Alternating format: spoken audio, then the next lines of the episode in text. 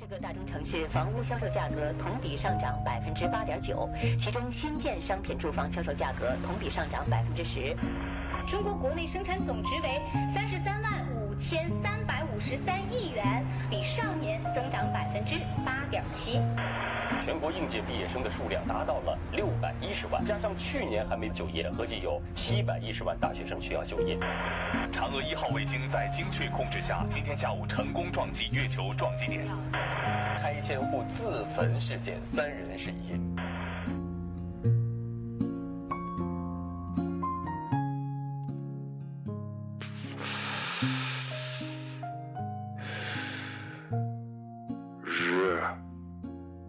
新闻。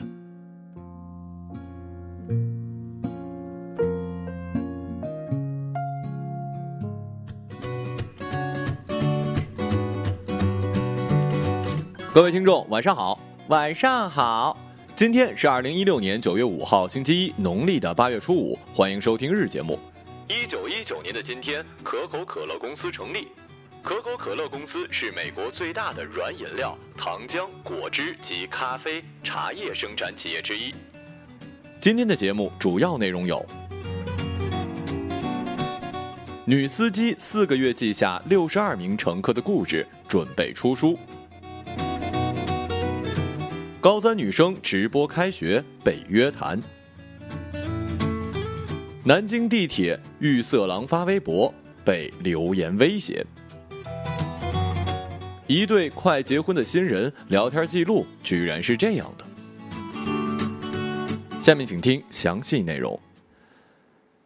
蒋梅霞跑了大约四个月的网约车，共接了两百多单，记录下了六十二个乘客的故事，约七万字。他在书的结尾写道：“生活在别人的生活中，真切地感受到他们的喜怒哀乐，在各种情绪的切换之中不能自已。有这样的经历是值得清醒跟满足的。就像当年摆设茶摊换故事的蒲松龄一样，在短短的四个月时间里，蒋梅霞用开网约车的方式闯进了这座城市陌生人的生活，换来他们平凡而动人的故事。目前他仍在修改这些故事，希望可以找到合适的出版商，能够将这些故事出版。嗯，这个想法挺好的，毕竟在这个社会上，每一个人都想表达自己的想法。”真正可以认真倾听、愿意听你故事的人真的特别少。我也想过有一天我可以开一个酒吧，然后用我的酒来换故事。也许我不擅长书写，所以呢，我会在酒吧隔开一个小房间，你亲口把你的故事讲给我听，忒酷了。等我努力赚钱吧。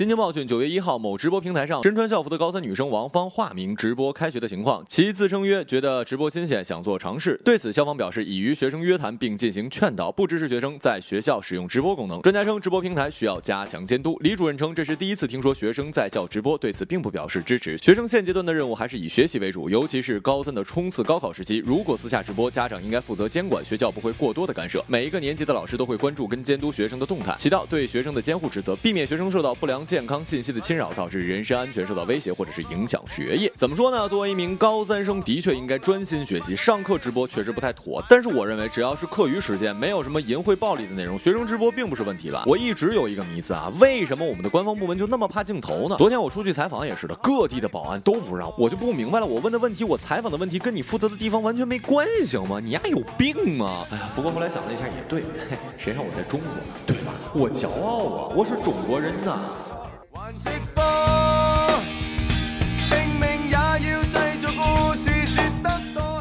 九月三号下午，网友在微博上发布了一张在地铁上拍摄的照片，其中特意用红圈圈圈出了一个坐着的中年男子，并配文：“地铁色狼在南京站上的车会侧坐观察你一下，然后装作玩手机的样子，把手搭在你的腿上，恶心。幸亏鼓楼站有一个年纪大的人上来，我给让座了，不然都不知道会怎么样了。”让人没想到的是，今天凌晨，一个微博名为“来生九五灭群雄”的网友竟然在该微博的下方留言称：“不就摸一下腿吗？你不把这删了，下次见到你就把你给奸了，以及你不删除就把你奸杀等威胁话语。”我真是惊了，这年头流氓都这么嚣张了，还不就摸一下你的腿吗？那你把你女儿或者你媳妇儿脱光了放街上呗，我们都不动手，不就是看一眼吗？另外，你丫还敢叫号是吗？真以为流氓会武术谁也挡不住啊？这种变态就是欠收拾。要是我，我就告诉你，来孙子，我等着你，我非让你知道一下花儿为什么这么红哈。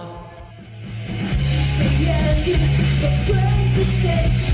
我没空来打理。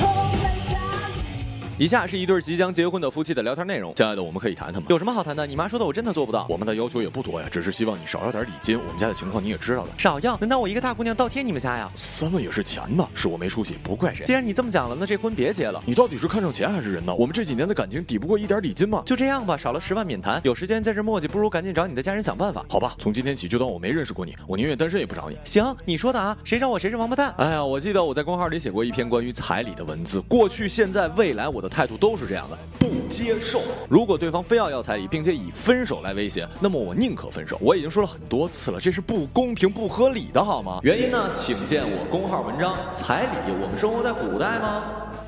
在流汗，我没有钱，我不要脸，我只要他的爱情给我一点点。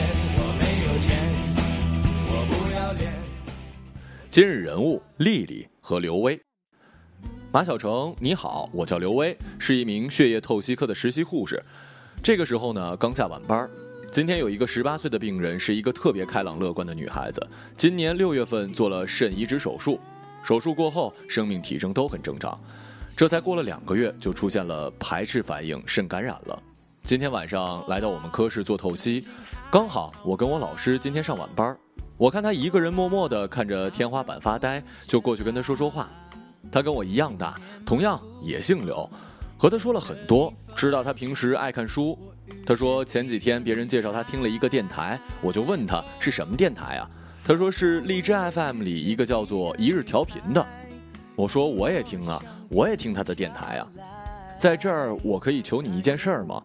你可不可以在节目里帮他加加油？他只有十八岁啊，正是青春无限好的年纪呢。我问过我的老师了，他可以继续活下去吗？我的老师说了，他的病其实没什么太大问题，一定可以好的。所以呢，我在这儿希望你可以帮他加加油，鼓励一下他，告诉他要勇敢，要坚强。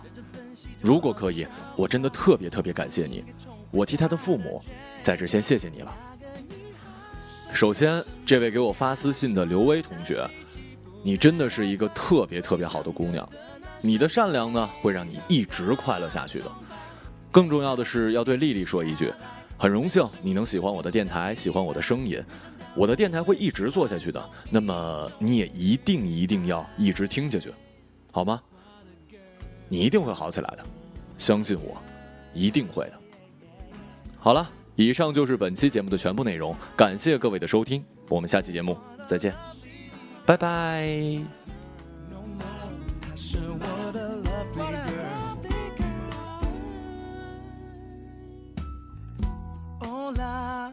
好久不见啦！哦啦，最近还好吧？最近忙不忙？想不想谈谈我说的那个女孩？哦让我先说说我那个女孩，她最近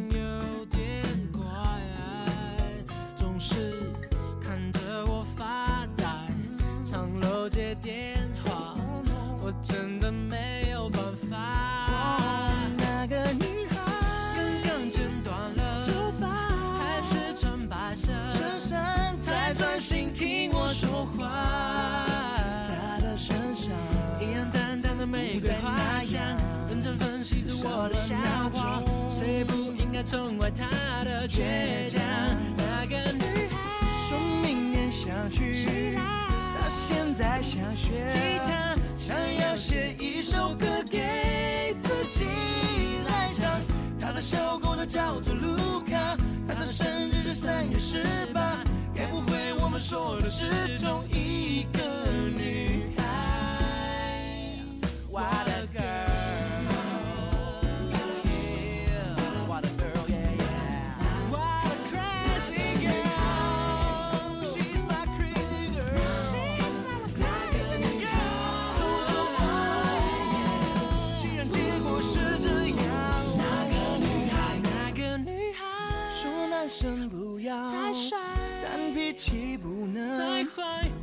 唱歌的男生最让她崇拜。